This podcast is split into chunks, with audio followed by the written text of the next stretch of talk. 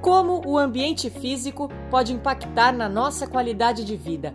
Quer conhecer mais sobre o estudo da neurociência aplicada à arquitetura? No podcast da NeuroArc Academy, você encontra muito conteúdo sobre o assunto, que vem cada vez mais ganhando espaço e transformando vidas. Nesta série especial de alguns episódios, desenvolvida por nossos alunos da NeuroArc Academy, abordaremos as palestras mais relevantes que ocorreram neste ano na Conferência Americana de Neurociência e Arquitetura da ENFA. Qual a importância do odor no resultado satisfatório do usuário da arquitetura? Podemos encontrar essa resposta na pesquisa feita por Jenna Wright, intitulada uma investigação da arquitetura olfativa. Essa pesquisa foi apresentada em setembro de 2020 na quinta Conferência Internacional ENFA da Academy of Neuroscience for Architecture, especificamente nos talks dentro do tema Sensory Experience. Fiquei muito interessada no foco dessa pesquisa que é a interseção entre o ambiente construído e a saúde humana.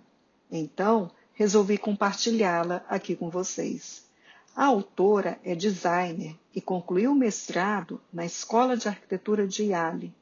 Ela inicia sua apresentação nos convidando a participar de um exercício aonde fechamos os nossos olhos e imaginamos estarmos numa praia sentindo o calor do sol, a areia entre os dedos dos pés, sentir o cheiro da brisa do oceano, o sal no ar, ouvir o som das ondas quebrando e de crianças brincando na água. Você olha e vê a linha do horizonte encostando na água. Depois, nos pede para nos imaginarmos num espaço corporativo, com filas de mesas, telas de computadores, luzes brilhantes, ouvindo o zumbido mecânico do ar-condicionado e cliques nas teclas dos computadores e ambiente sem nenhum cheiro distinto.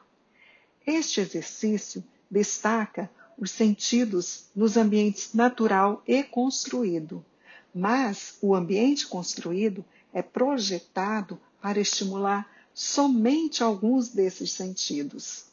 Os estudos comprovam que, em média, as pessoas gastam 90% do seu tempo dentro de ambientes artificiais e que nós confiamos nos nossos sentidos de visão, audição, olfato e gosto para processar imediatamente o nosso ambiente. Esses sentidos completam um ao outro e resultam em associações multimodais enquanto permitimos-nos processar simultaneamente múltiplos estímulos sensoriais no ambiente. A prática da arquitetura é enfatizar o projeto no nosso senso visual. Na arquitetura ocidental, há uma hierarquia que faz do local o principal sentido do projeto e negligencia o restante dos sentidos sensoriais. Então, Jenna nos pergunta: o que acontece se nós trocarmos a hierarquia da prática da arquitetura? Como podemos projetar o ambiente rico sensorialmente com todos os nossos sentidos, que melhoram a saúde e a equidade sensorial dos ocupantes? A pesquisa de Jena analisa um dos sentidos no ambiente construído, o nosso senso de cheiro Embora nem sempre temos a consciência de estarmos cheirando, mas estamos respirando. Isso é crucial em nossa vida. Nós temos que respirar para sobrevivermos. E que o cheiro está associado com a memória e emoção.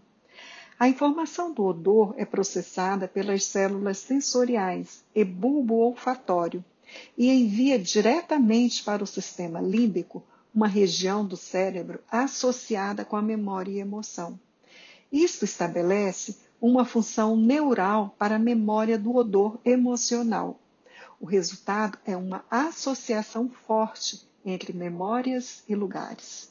Ela traz exemplos de trabalho nesse sentido, como o movimento que começou no século XIX como uma necessidade para eliminar odores desagradáveis. A Revolução Industrial poluiu as vias navegáveis, enquanto produziam odores insuportavelmente ofensivos que a teoria do miasma foi amplamente aceita. Aqui eu abro aspas para explicar essa teoria, que, segundo no Wikipedia, a teoria miasmática ou a teoria do miasma das doenças foi uma teoria biológica formulada por Thomas Sidham e Giovanni Maria Lantis durante o século XVII. Segundo a teoria, as doenças teriam origem nos miasmas, o conjunto de odores fétidos provenientes de matéria orgânica em putrefação nos solos e lençóis freáticos contaminados. Como resposta a isso, criaram-se políticas e infraestrutura para eliminar o odor nas áreas urbanas. Em 1866, em Nova York, identificaram a fonte e o caminho do desagradável odor. Em 1858, em Londres, o sistema subterrâneo de esgoto como causa do grande fedor da poluição no rio Thames. Mesmo que o conceito de miasma tenha sido refutado, e a poluição das fábricas seja melhor regulada, os odores do ambiente construído ainda existem. Mas é controlado pelas políticas ambientais e códigos de construção atuais. Esta problemática criou uma condição na prática da arquitetura. Há muitas razões por que ativamos nossos sentidos do cheiro na arquitetura. Isto é importante para nossa saúde e bem-estar, quando nosso sentido do cheiro é acionado, nossa resposta é ambas fisiológica e psicológica. Portanto, a mera presença de um odor tem o poder de afetar o comportamento emocional e conforto físico. Odores fornecem informações importantes sobre o entorno do ambiente e nós confiamos no nosso sistema olfativo e habilidades cognitivas para reconhecer a fonte conhecida como odorizante. Este processo permite-nos detectar comida e água, pessoas e animais, perigos como fumaça e gás. E que estudos recentes comprovam que estimulação olfativa desencadeia respostas psico psicofisiológicas através de mudanças na atividade cerebral. A avaliação da funcionalidade através dos testes olfativos indicam que odores produzem padrões espaciais temporais específicos na atividade neural e se revelam em diferentes ondas cerebrais ativas ou em repouso e mostram que odores têm um efeito direto no nosso alerta mental. Esses fenômenos do sistema olfativo não são considerados na atual prática da arquitetura.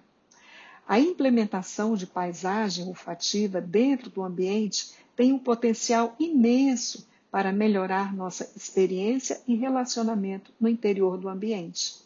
Para este fim, Jenna pesquisou precedentes construídos em torno da experiência olfativa que poderia informar o desenvolvimento de paisagem aromática arquitetônica.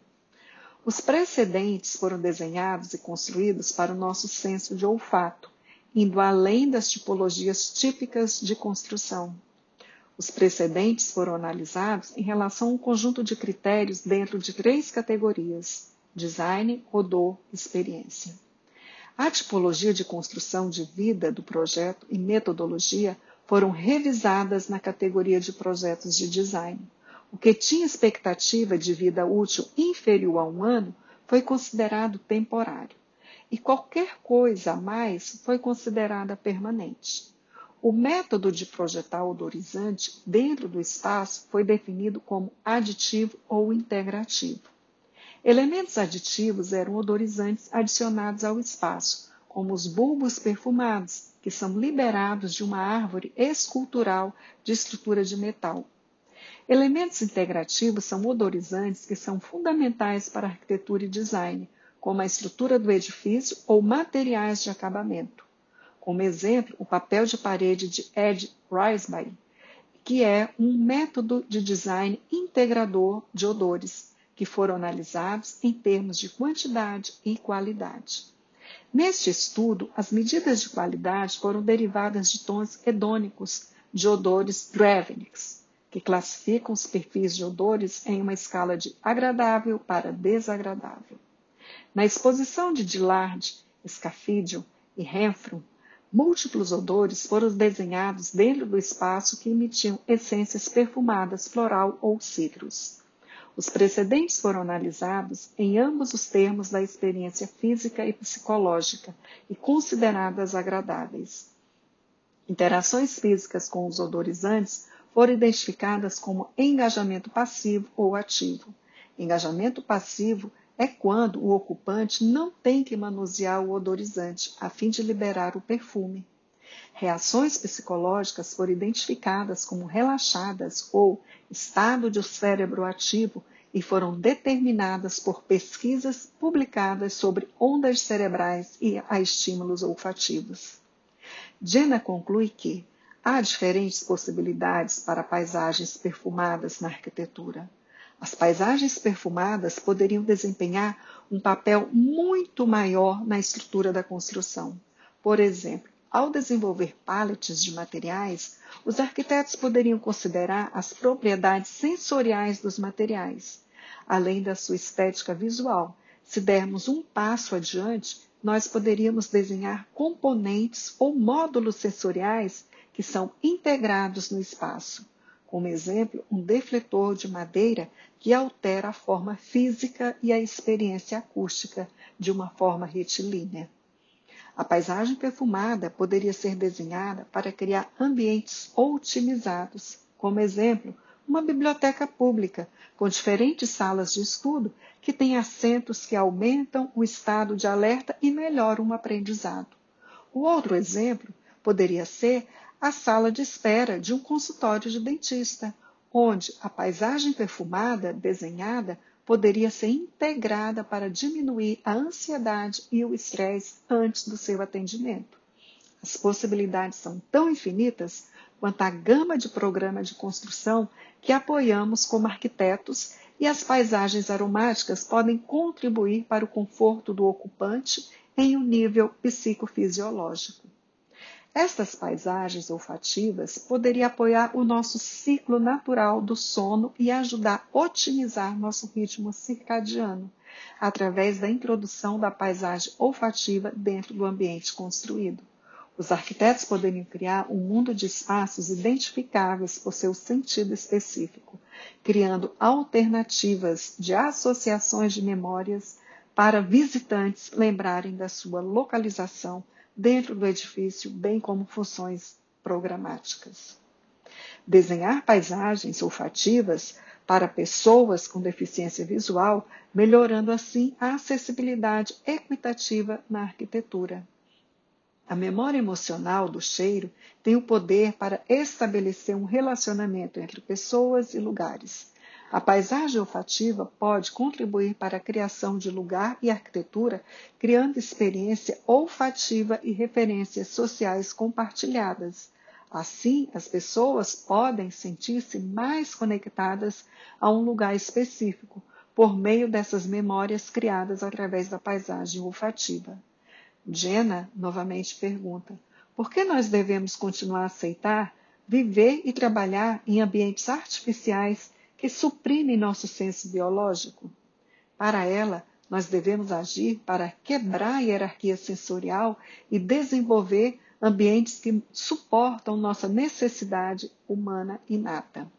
Para concluir, Jenna implora a você para olhar ao redor da sua própria sala e ambiente de trabalho para identificar áreas na qual você pode melhorar a qualidade sensorial do espaço e tomar essa lição como você na sua prática futura. Eu me chamo Marlúcia Cândida, sou arquiteta e light designer.